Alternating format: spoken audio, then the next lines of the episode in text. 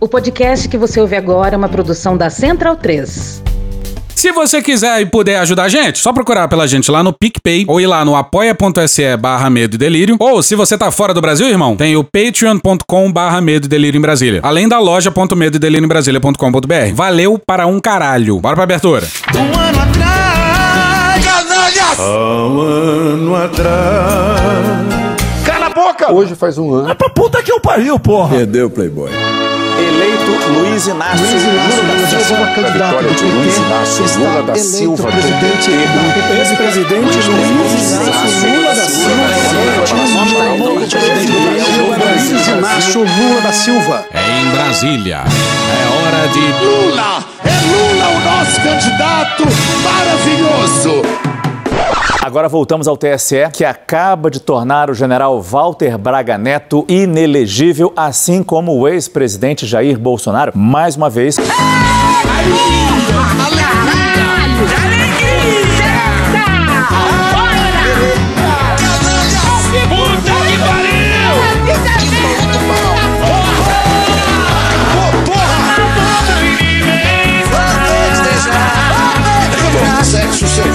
De piroca, cheguei pra todo mundo. Banheiro unissex, meu Deus, vai ser uma loucura, droga,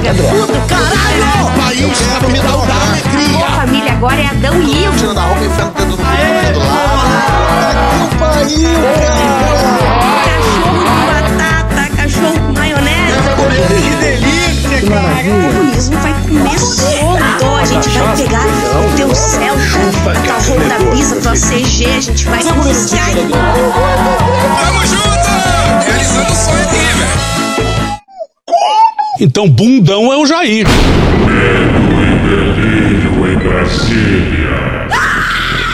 Veja, vocês percebem a loucura? Legal. Olá, bem-vindos ao Medo e Delírio em Brasília com as últimas notícias do que restou do Brasil. Bom dia, boa tarde, boa noite. Bom dia, porra. Por enquanto. Eu sou o Cristiano Botafogo. Cristiano, seu lixo. Cristiano, seu lixo. Seu lixo. Seu lixo. Seu lixo. Lixo. Lixo. Lixo. Ei, Cristiano. Aquele verme maldito. E o Medo e Delírio em Brasília Aquele podcast. Medo e delírio em Brasília. Medo e delírio, um beijo pra eles, né? Porra, seu medo e delírio em Brasília, pô. Eu não ouço Medo e Delírio. Ai, eu não conheço. é escrito por Pedro Daltro. Pedro E Dalton. um beijo pro Pedro Daltro. Grande abraço pro Pedro Daltro. Beijo, Daltro. Pedro Daltro. Pedro Daltro. Pedro Daltro. Pedro Daltro. Pedro Daltro. Um beijo pro Pedro Daltro. Esse é o episódio dias 299 a 302. Ah, é? Foda-se. Bora passar pano? Não. Tá, mas bora tentar passar um pouquinho menos de raiva? Um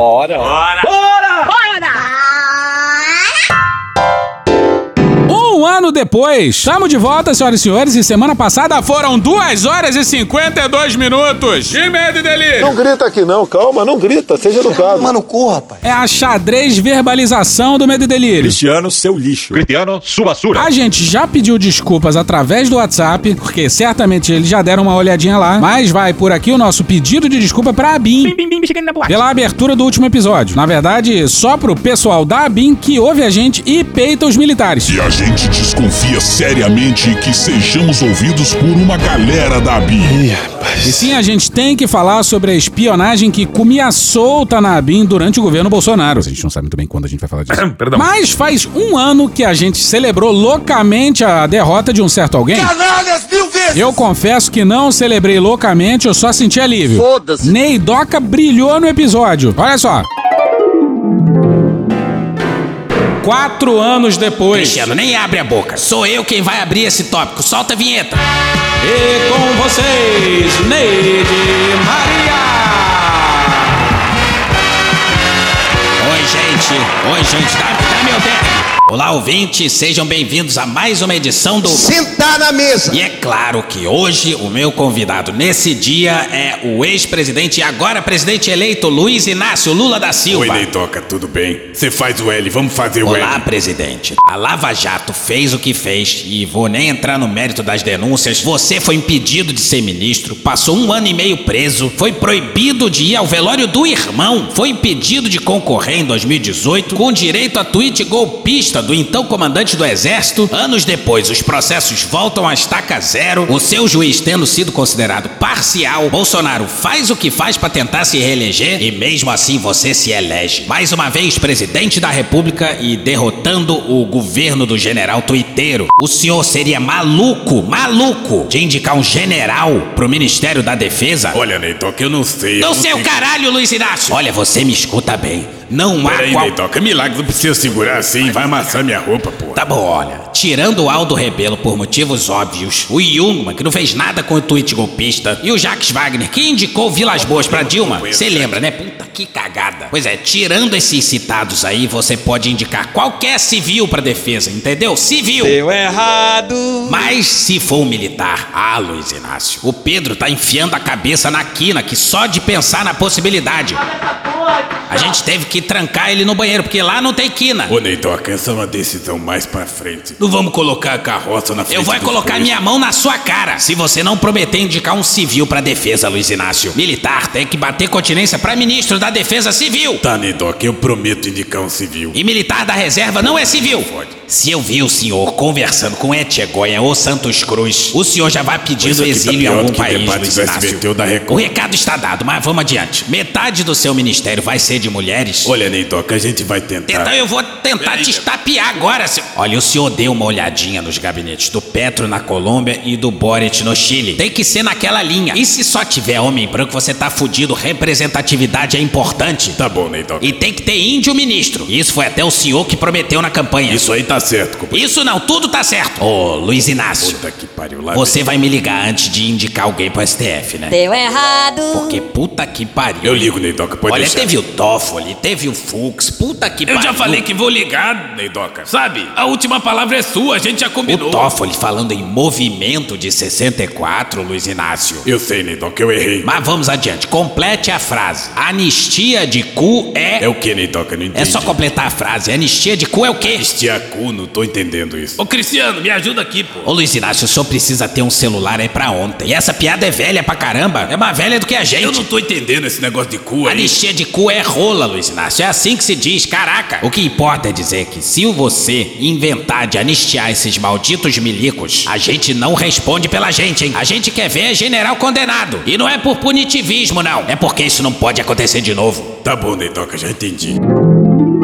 Ah, esse episódio aí é o dias 1397 a 1403, de 3 de novembro do ano passado, de 22. Mas, alô, Luiz Inácio! Alô. Vambora, porra! Se o Lula tivesse ouvido a Neide, a gente estaria numa situação bem melhor. Porque nunca que a Neide ia dar ok pro... Na verdade, ela ia comer o Lula na porrada. Falo com tranquilidade. Ah, e por falar nisso, daqui a pouco completa um ano de Zé Múcio na defesa, senhoras e E senhores. aconteceu aquela E vergonha. lembrando que já no comecinho de janeiro ele já falava abobrinha. falo assim com muita autoridade que eu tenho parentes lá. Eu de Recife, tenho alguns amigos aqui. É uma manifestação da democracia. Pois é, alô Luiz Inácio. Alô. Aí, por falar no Lula, teve live no Palácio com o Marcos Uchoa e o Lula disse isso aqui, ó. A nossa vitória foi uma vitória, Legal. eu diria, tão maiúscula, que ele ficou nocauteado. Nocauteou, me tonteou. Veio à tona, foi a luna, foi que eu. Ficou dentro de casa um mês. Cagando. Caguei. Porque não sabia o que fazer, porque a quantidade de dinheiro que eles jogaram durante o processo eleitoral, a quantidade de utilização da máquina pública para tentar evitar de perder as eleições, foi de tamanha magnitude. A Controladoria Geral da União revisou mais de 200 processos que estavam sob sigilo e apontou que o governo Bolsonaro fez uso da máquina pública durante as eleições do ano passado. Uma máquina que a gente nunca viu antes. Por um décimo disso, prefeitos tiveram mandatos cassados, governadores tiveram mandatos cassados. Primeiro consignada, essa questão dos taxistas e caminhoneiros. Uma antecipação do Vale Gás, que foi anunciado ontem, um, um dia depois do primeiro turno, para as pessoas poderem receber poucos dias antes até do segundo turno. Em qualquer outro momento, isso seria é, caracterizado pela justiça eleitoral como compra de votos. Que quando ele perdeu, ele entrou em parafuso. Ele se trancou dentro de casa, ficou chorando. Lamentava. Tem gente que disse que tem dia que ele falava, tem dia que ele não falava. Laudos, psi, la, é, laudos psi, é, de, tá, de psico, é. Nem, nem, nem que não tem, nem que tem. Atenção, atenção, é agora que o bicho vai pegar. É agora que o bicho vai E, pegar. na verdade, ele estava preparando um golpe. Como assim? Ele estava preparando um golpe que era para ser no dia da minha diplomação. Como eu mudei a diplomação do dia 18 pro dia 12, eles foram pegos de surpresa. Olha só. Mas vamos voltar no tempo, vamos voltar pra 29 de novembro. E se vocês conhecem o Medelírio, vocês sabem muito bem aonde a gente foi fuçar, hein? Na casa da tua mãe. Não, porra. Na casa do caralho. Não, porra.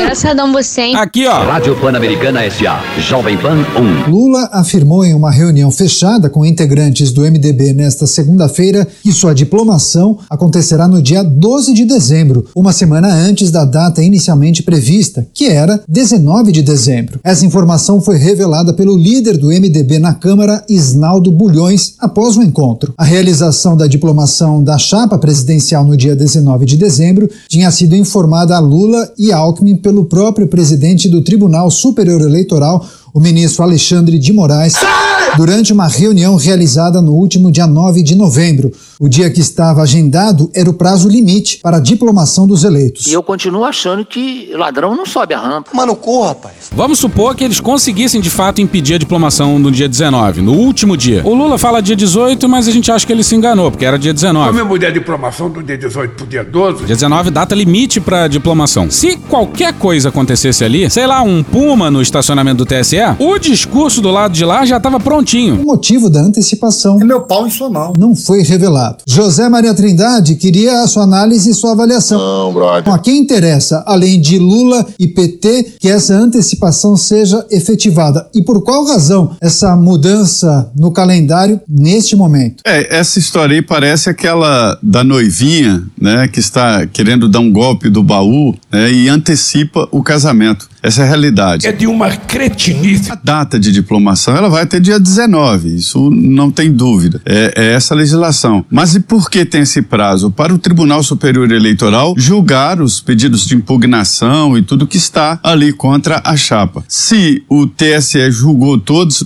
isso não é verdade, não julgou todas as ações contra a chapa Lula-Alckmin, né? Aí poderia até antecipar, não há motivo para esperar até a data limite, que é o dia 19, é o prazo do TSE. Agora você imagina só, Bolsonaro e os seus generais fizeram o que fizeram, despejaram dezenas de bilhões de reais da máquina pública na campanha, todo dia tinha evento na caixa, teve até blitz da PRF, e aí a chapa que poderia ser caçada é a do Lula. O TSE deve ter visto o motivo. E porra, vai meter que é impossível caçar depois da diplomação, porra? Fode, porra! E outra coisa, é, essa decisão, se aconteceu mesmo, não é uma decisão de Lula e sim do Tribunal Superior Eleitoral, a não ser que os dois estejam tão integrados que um já está antecipando o trabalho do outro, né? O PT descobriu que a chave do sucesso é a urna eletrônica. O PT descobriu o caminho para o poder, o voto eletrônico. E repara só na descrição. Roberto Mota também gostaria de escutá-lo. Tem certeza? Se essa informação se confirmar, a diplomação será antecipada em uma semana, do dia 19 para o dia 12 de dezembro. Uma corrida contra o tempo, hein, Mota? Pois é, Daniel, parece uma mistura de duas coisas. Uma sofreguidão de chegar logo ao poder, ou talvez medo de algum evento que possa ocorrer e atrapalhar o casamento. Estrategicamente discreta. E diplomação não é assumir governo. Talvez seja receio de que as manifestações populares aumentem. Ah, aquele acampamento por si já era criminoso. Tá na Constituição brasileira, você pedir publicamente por golpe de Estado é um crime. Talvez seja receio de que o mercado caia ainda mais com o anúncio de novos nomes da transição. Isso não aconteceu. Olha, milhões de brasileiros estão angustiados, Eu não sou povo desse rapaz! sem dormir direito. Eles falam comigo todos os dias nas ruas. Qualquer coisa agora é um real. Abacaxi é um real, tira. A pergunta mais comum que eles me fazem de várias formas é. Que é Golden Shower? A pergunta mais comum é. Você é maluco, é? A pergunta mais comum é. Alguém consegue fazer o lockdown dos insetos? A pergunta mais comum é. Que porra é essa, Batata? A pergunta é. Eu ia falar de uma senhora chamada Giannini Agnes. A pergunta é. Quem fuma 200 baseados? A pergunta é. o paradigma do mundo Paixão, porra! A pergunta mais comum que eles me fazem de várias formas é: o que será de nós? Ah, coitado! Fofo! Cadê você, Bolsonaro? Cadê a sua caneta? Aqui, em cima da mesa, porra. Pega aí, tem que anotar recado, porra. Milhões de pessoas estão nas cidades brasileiras agora, vestidos de verde e amarelo, Verde, periquito, uma cena de vida patética e triste. fazendo essa mesma pergunta. Não vai fazer essa porra de novo, não, Cristiano. Tá Caralho. todo mundo unido, trabalhando, calma, cara. Fazendo essa mesma pergunta. Existe no ar uma urgência que cresce dia a dia. Periquito. Talvez esse seja o motivo para esse diploma ser entregue mais cedo. Medo, medo do povo. Esse Braga Neto é o nosso exército. Vocês não percam a fé. Nem a Jovem Pan escondia, senhoras e Ou senhores. seja, vocês percebem a loucura? E eis um bom apanhado dos últimos dois meses de 2022 lá nos palácios de Brasília. Bora pra ele, César Feitosa, na Folha, no dia 12 de outubro.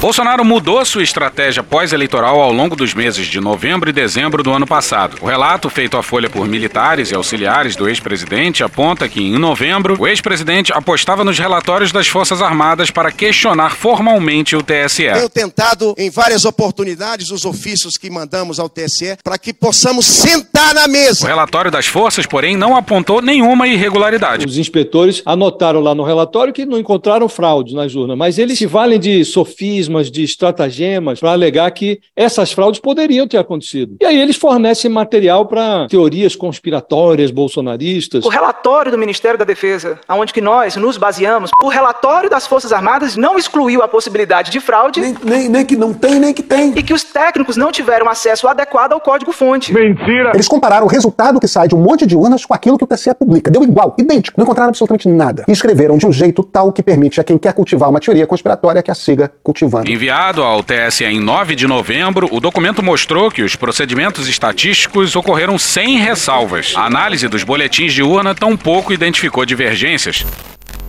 Não apontou fraude porque não tinha fraude, mas se esforçaram para deixar claro que o relatório não poderia afirmar que era impossível haver fraude. A fraude está no TSE. Deixando a janela do conspiracionismo aberta. Jamais pensei que, ao atender ao chamado de militares, poderia ser marcada e presa. Afinal, os acampamentos ficaram montados por tanto tempo e por todo o país sem ninguém falar nada, em sentido contrário. Por isso, ousamos pensar que éramos bem-vindos. Bastaria um soldado raso nos avisar que deveríamos sair, que teríamos ido embora. Ao contrário, vários foram os chamados para que fosse mantida a mobilização popular. A expectativa no Palácio da Alvorada depois passou a ser um relatório contratado pelo O PL. partido entregou ao tribunal um relatório encomendado a uma consultoria privada que não traz nenhuma evidência concreta. Contratei uma empresa, procurei contratar os melhores que eu podia no mercado, contratei um pessoal que era formado no ITA para fiscalizar as urnas. Quando chegam na- na eleição, olha aqui, nós temos um problema aqui nas urnas e nós temos que entrar com esse questionamento. Eu entrei com o questionamento, eu tive que assinar porque era o presidente do partido. Embora as urnas sejam as mesmas, o PL não pediu a invalidação dos votos do primeiro turno, quando o partido elegeu 99 deputados e 8 senadores, ficando assim com as maiores bancadas nas duas casas. Por que será? Puxa daí, Valdemar. Quando o cidadão, que era um cidadão bem formado, aplicado, e ele me trouxe a questão, eu falei, bom, então você vai explicar essa questão para a imprensa. Ele falou, não, eu não. Eu falei, mas por que não? Você não, você- não, eu não. O senhor vai questionar, é uma questão que nós estamos aqui em dúvida. Eu falei, tá bom, então eu vou, eu vou questionar.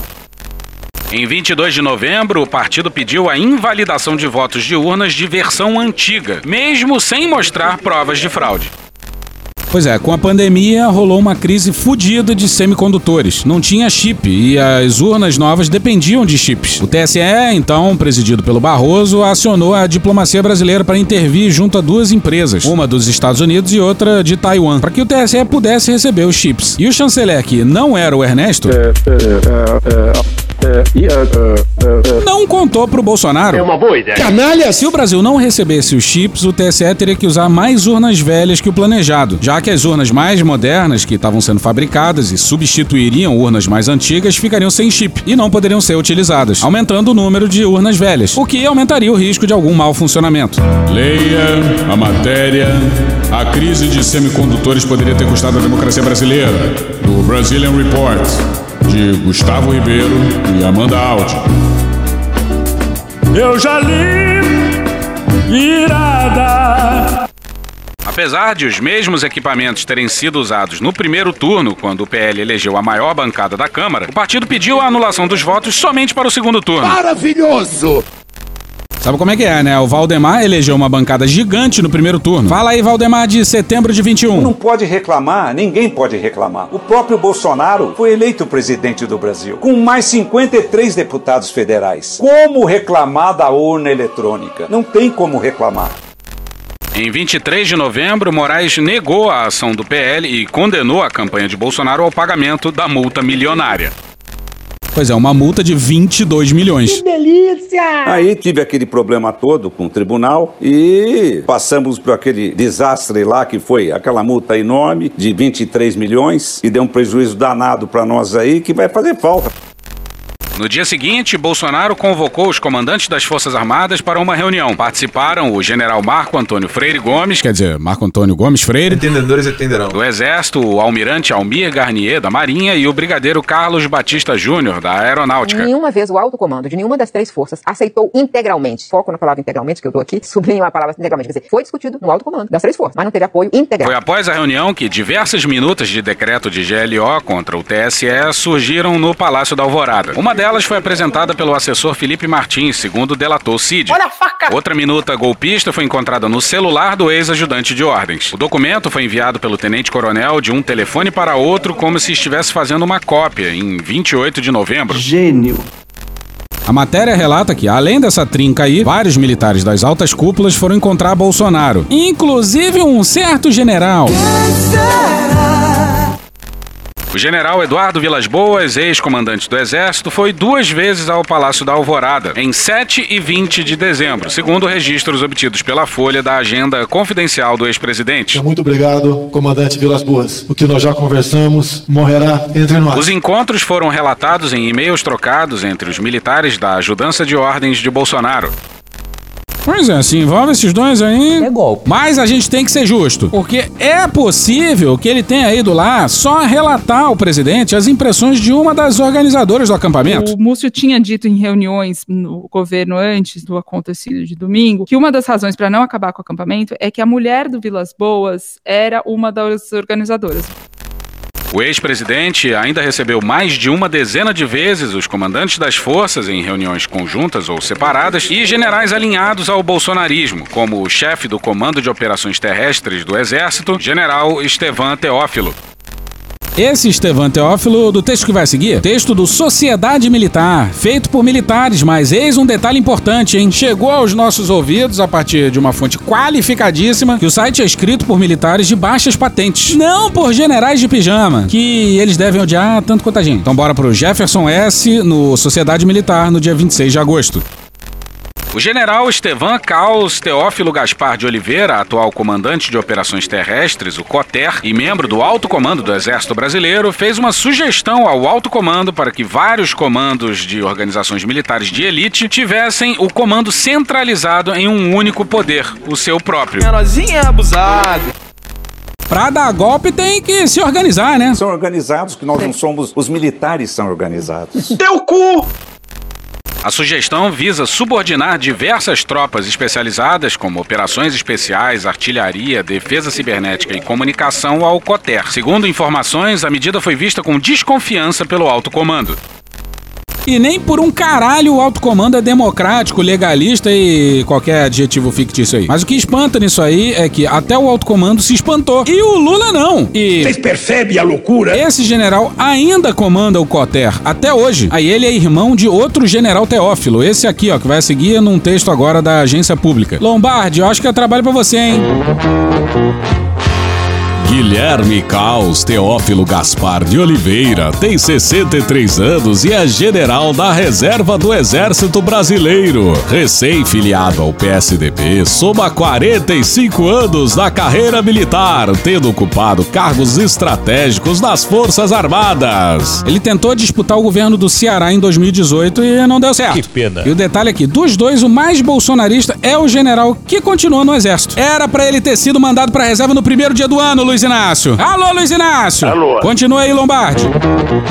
Foi comandante de logística do Exército e auxiliou no planejamento da intervenção federal do Rio de Janeiro. Filho do general de brigada Manuel Teófilo Gaspar de Oliveira Neto, o Tucano é descendente de uma das mais tradicionais famílias das Forças Armadas, com história que remonta ao Império. É o locutor delirante do Brasil, o famoso Lombardi. E ainda rola uma porradaria entre o Itamaraty e as Forças Armadas, hein? E a porrada tá ainda. Eles ignoram totalmente a diplomacia do Lula. E aí, volta pro artigo do Sociedade Militar.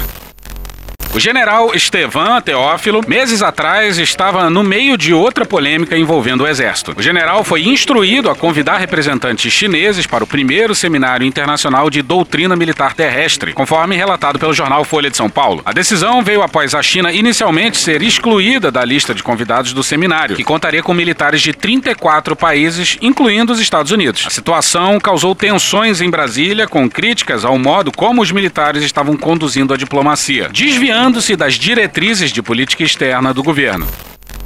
É um grande show de insubordinações. E a gente repete aqui de novo. Só não deram um golpe por dois motivos. Incompetência. Eu passei 45 anos no exército, nunca fui considerado incompetente. E porque implodiu-se as condições para um golpe. A fase do exército brasileiro atualmente é dramática. Nem criar condições para um golpe eles são capazes. E nem assim o Lula peita. Alô. Trapalhões no quartel. Eu vou mostrar como é que um verdadeiro soldado segue disciplinarmente a ordem militar. Começaram a aparecer as armas roubadas do paiol do exército de Barueri lá na Grande São Paulo, hein? São Paulo tem isso. Acharam várias armas, todas na mão de traficantes e milicianos. E olha a última notícia sobre essas armas. Bora para Isabela Leite, Marco Antônio Martins, Henrique Coelho e Rafael Nascimento no dia 1 no G1. O Comando Militar do Sudeste informou nessa quarta-feira, dia 1 que foram encontradas no Rio de Janeiro mais duas metralhadoras .50 do arsenal furtado de São Paulo em meados de setembro, em Barueri. Não fez mais do que sua obrigação. Ao lado dessas metralhadoras estava um fuzil calibre 762 que não tinha sido contabilizado no roubo. Pega aí, ô, qual é? Aí não. Ô, ô, ô. Pois é, na moral. Meu irmão, na moral. Até a gente aqui do Medo e Delírio duvidou que isso era possível. Vai ver, esse fuzil não era do exército, só tava no mesmo momento da apreensão das 2.50. Mas olha só isso aqui, ó. Na semana passada, o G1 mostrou que a Polícia Civil do Rio de Janeiro investigava a informação de que ainda havia no estado duas metralhadoras de Barueri e que um fuzil estava sendo vendido. Era a primeira vez que o Exército trabalhava com a hipótese de desvio de fuzis. Anteriormente, só se falava entre os investigadores no furto de metralhadoras, as MAGs e as .50. Pois é, isso mesmo que você ouviu. É, isso mesmo que você ouviu. Quem avisou ao exército que os seus fuzis estavam sendo roubados foi a Polícia Civil do Rio. Com a apreensão feita nessa madrugada, 19 das 21 armas levadas foram recuperadas. Outras duas armas do modelo .50 continuam extraviadas. Pois é, o espaço aéreo brasileiro ainda está em risco. Parabéns ao generalato brasileiro. E foram encontradas armas em São Paulo e no Rio. No Rio, as armas estavam indo pro Comando Vermelho. Bora voltar lá pro dia 18 de outubro, numa matéria do Leslie Leitão e do Marco Antônio Martins no G1. A oferta da Ponto 50 foi feita ao traficante William de Souza Guedes, o Corolla. Atenção, Guedes. Criminoso que atualmente comanda o complexo de Manguinhos, na zona norte do Rio, e é um dos homens de confiança dos chefes da facção Comando Vermelho. Corolla, antes chamado de Chacota. Tem nove mandados de prisão contra ele. Um deles pela morte do policial militar Daniel Henrique Mariotti no início de 2019. Pois é, o Estado paralelo é o próprio Estado, e eis a nossa desgraça. Ao receber a ligação, Corolla entrou em contato com Wilton Carlos Rabelho Quintanilha, o Abelha apontado pela polícia como maior chefe do Comando Vermelho em Liberdade. Aí parece que os traficantes recusaram parte das armas porque estava tudo em péssimo estado, quebrado, etc. Se estourar uma guerra, a gente vai descobrir que metade dos paióis foram roubados e a outra metade está quebrada. Acho que pode melhorar. Piorou. A indiscrição mais brutal. Pois é, a gente vai falar sobre o que está acontecendo na Palestina. E não, isso não é um ataque aos judeus. Não tem qualquer antissemitismo aqui, hein? Não tem. A gente condena a brutal invasão do Hamas, mas, como disse o secretário-geral da ONU, é importante também reconhecer que os ataques do Hamas não acontecem num vácuo. O povo palestino foi submetido a 56 anos de uma ocupação sufocante. Testemunharam a sua terra ser constantemente devorada devorada por assentamentos, enquanto são atormentados pela violência, sua economia asfixiada, sua população tendo que migrar, tendo tido suas casas demolidas. A esperança por uma solução política vem desaparecendo. Contudo, o sofrimento do povo palestino não pode justificar o terrível ataque do Hamas. E esses ataques terríveis não podem justificar a punição coletiva do povo palestino. Inclusive, a mais recente votação da ONU mostra como Israel e Estados Unidos estão isolados. Sobrou os países europeus, a Áustria, a Croácia, a República Tcheca e a Hungria do Orbán. Nosso prezado primeiro-ministro Orbán. Além de Guatemala, Paraguai e uns países insulares. Além de vergonhosas 45 abstenções. É uma vergonha! Incluindo aí, para nossa surpresa, o Uruguai. Mujica deve estar desgraçado da cabeça. para que tenham a altura do tempo que viene. Da primeira vez em que a gente falou disso pelas bandas de cá, a gente apontou como a extrema-direita israelense queria sabotar a solução de dois estados. E para isso enfraqueceu como pôde os moderados da autoridade palestina. E, para tanto, fortaleceu o Hamas, inclusive supervisionando o envio de dinheiro do Catar. Os radicais do lado de lá sabotaram a solução de dois estados. Não foi só uma falha de inteligência isolada, não. E quem diz isso não é a gente, não. É um dos principais jornais israelenses, o Haaretz, além de outros veículos de imprensa de lá. E não é disse-me disse, não. Nessa quadra da história, a descrição foi pra casa do caralho. Tem aspas de aliados do Netanyahu falando isso abertamente. Tem falas nesse sentido, pelo menos desde 2015. E a indiscrição é generalizada. Olha essa entrevista do Danny Ayalon, que foi embaixador de Israel nos Estados Unidos entre 2002 e 2006 e depois virou político. Netanyahu disse que era para todos irem embora. Embora para onde? Ok. Ok, muito, muito, quer dizer, isso, isso foi pensado. Não é como se a gente dissesse para eles, vão embora para as praias, vão lá se afogar. Deus me livre, não é nada disso. Ele disse isso mesmo? E acredite você, essa não é a parte mais absurda da entrevista. Tem uma extensão muito grande, uma quantidade de espaço quase infinita no deserto do Sinai, logo do outro lado de Gaza. Pois é, no deserto do Sinai, no Egito. Mas aí tem aquele problema, né? Só falta Israel combinar com o Egito. A ideia é a seguinte, e não é a primeira vez que isso seria feito. A ideia é eles irem embora para essas áreas abertas, onde nós e a comunidade internacional prepararíamos a infraestrutura, cidades acampamentos, com comida e água. Assim como é feito com os refugiados da Síria, que fugiram do massacre de Assad há alguns anos para a Turquia. A Turquia recebeu 2 milhões de sírios. A ideia é essa. E, bizarramente, inicialmente a gente tinha entendido 10 cities, ou seja, 10 cidades. Eles construiriam 10 cidades. Mas não, não é nada disso. São tent cities, cidades de barracas, de tendas, ou seja, campos de refugiados. Depois ele vai falar que isso seria temporário, mas teu cu, né? Teu cu! O sujeito repetiu o absurdo e, de novo, eu repito que tem uma maneira de receber todos eles do outro lado, temporariamente.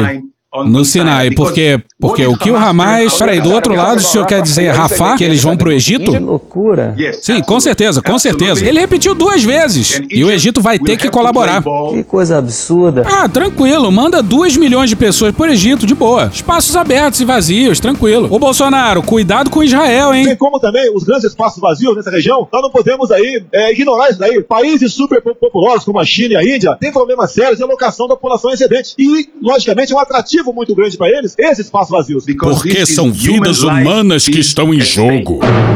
Vocês são de sacanagem! E o espanto demonstrado pelo entrevistador é o nosso espanto também. São 2 milhões de pessoas no enclave de alta densidade populacional. 47% dos habitantes são crianças. É razoável ou mesmo plausível que todas essas pessoas vão se deslocar para essa área de exclusão e ficarem a salvo de um bombardeio? E mais uma vez, dizem que tem avisos, mas há muitos relatos de que não tem avisos, que pessoas estão sendo atingidas, que as suas famílias estão sendo mortas por causa desses ataques. E é tudo muito absurdo. Nessa terça-feira, a Força Aérea Israelense atacou, acredite vocês, o maior campo de refugiados de Gaza, o campo de Jabalia. E aí o porta-voz das Forças Armadas israelenses foi entrevistado pela CNN americana, pelo Wolf Blitzer. Nós tínhamos um alvo como foco. Um comandante de alta patente. E vamos oferecer mais informações com o passar do tempo. Pois é, eles não estão negando o ataque ao maior campo de refugiados, não. O que ele tá dizendo é que tinha um oficial de alta patente do Hamas lá e por isso. Foda-se. Diz o pequeno príncipe, os fins justificam os meios e podemos passar por cima de todos. Pois é, se o cara do Hamas estava lá, então foda-se, tá liberado matar civil. Mas mesmo que o comandante do Hamas estivesse lá, em meio aos refugiados palestinos, que estão ali no campo de refugiados de Jabalia. Mesmo assim, Israel foi adiante e jogou uma bomba lá com o intuito de matar esse comandante do Hamas, sabendo que muitos civis inocentes, homens, mulheres e crianças, presumivelmente morreriam no processo. É isso que eu estou escutando? Pois é, e não é só o pessoal da Al Jazeera, não. O pessoal da CNN também não consegue esconder o espanto. Não foi o que você escutou. Nosso foco é esse comandante no futuro, vocês terão mais informações sobre quem esse homem era, quem matou muitos e muitos israelenses. E não importa quem era o cara, podia ser o líder máximo do Hamas. Nada justifica você bombardear um campo de refugiados. O que ele está dizendo, no fim das contas, é que isso justifica matar um monte de palestinos. Estamos fazendo todo o possível. É uma zona de batalha muito complicada. É possível que haja alguma infraestrutura ali. Pode ser que tenham túneis ali. Ainda estamos pesquisando e vamos oferecer mais informações com o andamento da guerra. E esse é o talking point deles. Eles ainda estão avaliando os dados. Bombardearam um campo de refugiados e mataram vários, mas ainda estão analisando. Sarcasmo! Mas vocês sabiam que haviam muitos refugiados, muitos civis inocentes, homens, mulheres e crianças, naquele campo de refugiados, certo? Essa é a tragédia da guerra, Wolf. No, God, please, no! No! Isso aí é de um cinismo. Nós, como você sabe, a gente tem falado há dias para as pessoas irem para o sul. Civis que não estão envolvidos com o Hamas, por favor, vão para o sul. Deixa eu falar uma coisa, você tem quantos anos, menino? Vão para o sul, move south no original é ir para Rafah e depois pro, pra dentro do deserto do Sinai para ficar num campo de refugiados, tal qual o atacado em Gaza. Só estou tentando conseguir um pouco mais de informação. Você sabia que tinha civis ali, que tinha refugiados, todo tipo de refugiados, mas mesmo assim você decidiu jogar uma bomba naquele campo de refugiados com a intenção de matar aquele comandante do Hamas. Aliás, ele foi morto? Porta-voz das Forças Armadas de Israel ficou desconcertado com a pergunta. Ficou mexendo os lábios e segundos depois não consigo confirmar ainda. E aí, nesse momento, alguém deve ter balançado os braços de forma desesperada até que ele falou isso aqui. Sim, sabemos que ele foi morto. Mas é, primeiro ele disse que não sabia, em menos de um segundo mudou de versão. Caralho! A respeito dos civis lá, estamos fazendo de tudo para minimizar. Pois é, mas tá parecendo que não, né? Não parece. Que é uma forma de minimizar seria tipo, não bombardear um campo de refugiados? Porra. Vou repetir. Infelizmente, eles estão se escondendo em células no meio de populações civis. E, de novo, estamos fazendo isso passo a passo. E nós vamos atrás de cada um dos terroristas que tiveram em movimento com o terrível ataque de 8 de outubro. É, tudo isso é de uma insanidade macabra. O raciocínio aqui é mais crazy people do que o medo e delírio em Buenos Aires. E nenhum ataque do Hamas justifica isso. Vamos voltar para Al Jazeera e para a entrevista do Danny Ayalon, ex-embaixador de Israel nos Estados Unidos. Queremos abrir um corredor humanitário para que eles possam ir embora. Mas se o Hamas. Para quem possa ir embora? Para quem possa ir embora? Os civis? Você está dizendo que os civis podem ir embora, mas somente através de Rafah. Nesse momento, sim. Mas que filho da puta, olha aí, veja você. Para onde mais iriam? Para o seu país. Eles podem ir para Israel. Eu tenho mais uma coisa para dizer. Não, eu quero que o senhor comente esse ponto. Não fica aí só sorrindo, com todo respeito. Vai tomar no cu com todo respeito. O senhor está dizendo que pode fazer um corredor para que eles vão para o Egito? Vocês estão bombardeando eles e dizendo que querem salvar eles. Mas eles não podem entrar no seu país. Primeiro, eu não estou sorrindo. Aham, Cláudia, senta lá. Meu coração está chorando. E calma que piora. Aqui a seguir a cronologia tá quebrada, mas não importa. Vou falar exatamente o que estamos dizendo. Estou dizendo que vamos fazer tudo pelo povo de Gaza. Nós exigimos rendição imediata, rendição incondicional do Hamas. Se as pessoas do Hamas saírem com as mãos para cima Ah, porra! Vocês parecem maluco, porra! e entregarem suas armas, pode acreditar, tudo volta ao normal em Gaza. É é? O sujeito está fazendo a mais brutal das confissões. É? Está nas mãos do Hamas. Ah, tudo bem, agora eu entendo. Obrigado por esclarecer isso.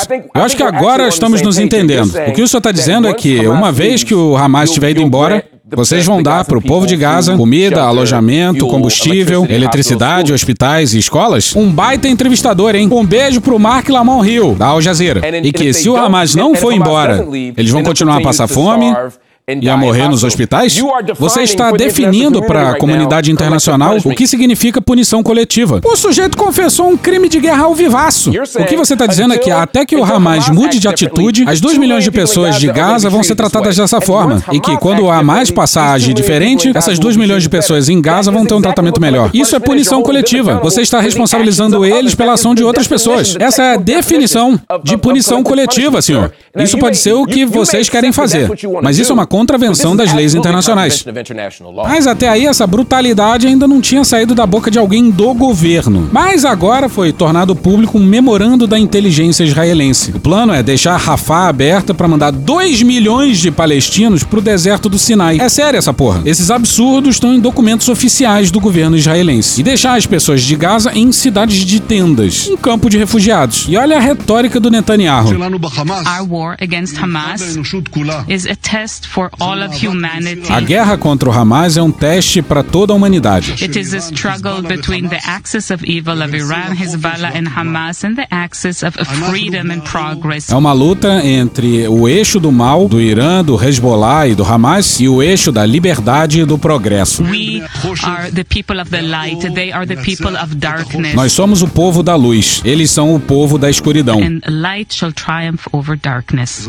E a luz triunfará sobre a escuridão. Repara só na brutalidade. Se eles lá são das trevas, então vale qualquer coisa. Nem humanos eles são. Vale bomba de fósforo, por exemplo. Vai ver é pra iluminar as trevas. Vale tacar 6 mil bombas num dos lugares mais densos do planeta. Essa retórica aí é indefensável. Essa retórica aí é coisa de alucinado. E o problema não é só o Hamas. É só ver o que Israel fez na Cisjordânia nas últimas décadas, onde não tem Hamas. Criaram assentamentos pra caralho lá. Até os americanos protestaram em relação a isso publicamente. Pra você ver o quão errado era continuar roubando as terras dos caras. Aí ah, vale ficar de olho no movimento estudantil americano, hein? Tá gigante a favor da Palestina. A ponto do Trump falar isso aqui, ó. I will cancel the student visas, Hamas and sympathizers on college campuses. Eu vou cancelar os vistos de estudante dos apoiadores do Hamas em campos universitários. The college campuses are being taken over. Os campos universitários estão sendo dominados. Eu sei que o plural é camp, mas não vou usar, porque é pedante isso. Revisor é tudo canalha. Isso é sua boca, cara. Você fuma, meu irmão. Quem é você? And all of the resident aliens who joined in the pro-jihadist protest this month. E todos os estrangeiros residentes que participaram dos protestos a favor dos jihadistas esse mês. Nobody's ever seen anything like it. Nunca se viu algo assim. Come 2025, Quando chegar 2025, we will find you and we will deport you. We will deport you. nós vamos encontrar vocês e deportá-los. Nós vamos deportá-los. Os Estados Unidos foi o último país a condenar o apartheid na África do Sul. E quem forçou o governo americano a mudar de postura foi o movimento dos estudantes universitários. E é isso que a gente tem pra falar. É um absurdo que o governo israelense de extrema direita tá fazendo. É uma coleção de crimes de guerra. Uma brutalidade difícil de dar conta. E se tem algo que o passado ensinou sobre aquela região é que força bruta não vai resolver a porra nenhuma. E, de novo, denunciar o governo israelense pelo que ele tá fazendo e fez nas últimas décadas na Palestina não tem a ver com o povo judeu, mas sobre o governo de Israel. E hoje a gente fica por aqui. Esse episódio usou áudios de Gui Vasconcelos, João Mulato e Pardinho, UOL, TV Brasil, Rádio Band News FM, Orquestra Brasileira de Música Jamaicana, Choque de Cultura, Casimiro, Galãs Feios, Ariel Palácios, Juliano Cortinhas, Francisco Elombre, Desce a Letra, Canal Meio, Flávia Tavares, Rafa Mon, Thaís Bilenque, Natuzaneri, Angu Grilo, Samia Bonfim, Maria Rita, Xadrez Verbal, Mônica Debole, Breno Pires, Não Inviabilize, Alfredo Rolo, ICL Notícias, Globo News, Porta dos Fundos, É Noia Minha, Ariel Palácios, História Pública, Estúdio CBN, Petit Jornal, Meteoro Brasil, Podcast Pauta Pública, Franciel Cruz, Professor Pasquale, Carla Bora, Terra Brasil, Opaí, Xadrez Verbal, Matias Pinto, Podpah, Igor Guimarães, Secession Studios, Rede Globo, Samuel Mariano, Vanessa Rangel, Falha de Cobertura, Conversa com o Presidente, Central Politics, Pablo Vitar, Programa do Ratinho, Papo de Política, Edilson Farias, Jovem Pan, TV Câmara Distrital, UOL, Arquivo X, TV Senado, Tá Dando Onda, TV Justiça, Rádio Band News FM, Poder 360, Pedro Luiz e a Parede, Jornal O Globo, Câmara dos Deputados, Cocoricó, Irmão do Jorel, Justiça Eleitoral, George Michael, SBT News, Bonitinha Mais Ordinária, Pedro Dória, Band Jornalismo, Dom e Juan, Chaves, Tim Maia, Desmascarando Belo, Foro de Teresina, 021 Richard, Semana do Presidente, BD, Silvio Santos, Diogo Defante, Os Trapalhões, EJN, Roda Viva, DW Brasil, Al Jazeera, Miriam Leitão, Intercept Brasil, Midcast, Carmina Burano, Os Donos da Bola, CNN, Samira Close, Greg News, Show da Xuxa, Valem Bandeiras, i24 News, C-SPAN, Amada Foca, Bahia Cast, TV 247, O Assunto, TV Quase, Guilherme Boulos, Podcast, Programa do Bial, TV Câmara, Podcast, Flip, Casé TV, Drauzio Varela, Inteligência Limitada, Hoje Tem, MTV, Mundo Freak Confidencial, Me Conte Uma Fofoca e The Office. Thank you! Se quiser e puder, pinga um lá pra gente no PicPay ou no apoia.se barra medo e delírio. Porra, doação ao caralho, porra. Não tem nem dinheiro pra me comprar um jogo de videogame, moro, cara? Assina o nosso feed no seu agregador de podcast favorito e dá uma olhada nas nossas redes sociais. E também no loja.medoedelirioembrasilha.com.br. Eu sou Cristiano Botafogo, o Medo e Delírio em Brasília é escrito por Pedro Daltro e um grande abraço. Bora passar pano? Não. Mas bora passar menos raiva? Bora. Me permite uma parte? Não lhe dou a parte. E eu não dou a parte pra esse sujeito aí, não. Criminalista Pier Paulo Bottini. Na verdade, é, já de há muito se percebeu que para você combater grandes estruturas criminosas, não adianta a lógica da mera prisão, da mera repressão. Por quê? Porque quando você tira as pessoas que compõem a organização criminosa de circulação, ou essas pessoas são substituídas muito rapidamente por outras, ou nos casos de liderança, se não há substituição, aqueles líderes continuam comandando a organização criminosa mesmo de dentro da prisão. Então, a lógica da prisão para uma grande organização criminosa, ela não é suficiente, é preciso ir além disso. E o que é ir além disso? É identificar os recursos produzidos por aquela organização criminosa. Na verdade, o importante aqui para esvaziar essa organização criminosa é você identificar esses recursos, congelar esses recursos e confiscar esses recursos. Qualquer projeto político de enfrentamento do crime organizado passa por enfrentar a lavagem de dinheiro. E qualquer projeto político é de enfrentamento da lavagem de dinheiro passa pelo COAF. Para você é, elaborar uma política pública de combate ao crime organizado, e a gente está falando aqui de um crime organizado é nacional e internacional, que faz transações nacionais e internacionais de drogas, de bens e de pessoas, eu não posso fragmentar essa informação em cada estado. Essa informação existe, ela precisa ser centralizada, organizada para permitir uma política de segurança com mais qualidade, porque senão a gente vai ficar gastando dinheiro em mais polícia, em mais arma, em mais viatura, mas não vai gastar esse dinheiro de uma forma eficiente. É mais importante do que você comprar milhares de viaturas é você colocar alguns servidores a mais no COAF. Isso faz uma diferença brutal para o combate à lavagem de dinheiro. Acabou? Não. Acabou? Não. Acabou sim. Acabou? Acabou. Acabou. Porra, acabou. Beijinho, sigamos com muito amor e poesia. Ouve a voz do seu períneo. A boca é um ânus da face. Varanda do pum. Lexotan não se toma na veia. Essa porra é maconha? Quando você é jovem, qualquer pessoa que tem um baseado vira seu amigo. O Bolsonaro sendo atropelado. Tô de acordo. Fazer as pessoas passarem fome. É isso. Cenoura, cenoura. Mais ou menos isso. Que porra é essa aqui? É maconha essa porra? Quem fuma 200 baseados? Muita gente. Muita, mas muita gente. Conversa de bêbado. Nem todo artista é maconheiro, mas todo maconheiro é um artista. Algum delírio. Presunto Parma, vamos lembrar, não é qualquer presunto. Não é proibido no Brasil transar. Nem todo mundo reage bem a um eletrochoque, né? Antigamente as pessoas ainda coçavam a virilha, hoje nem isso coça mais. Pegue sua Toyota, empurre dentro do seu cu. Um opalão, um chevette, um gol bolinha. Vai deixar eles mijarem em cima de você? Lixo. Arrombado. Vai entrar o grosso. O grosso chegou!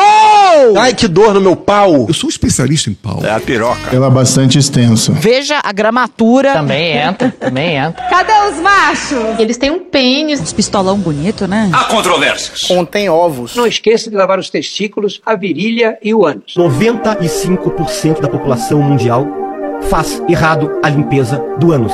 Anos. Os galináceos têm pênis. Tem graça esse final? Não, né? Desculpa. Desculpe! Desculpe. Desculpe. Desculpa. Desculpe. Desculpe. Oi, você estuda onde? Oi?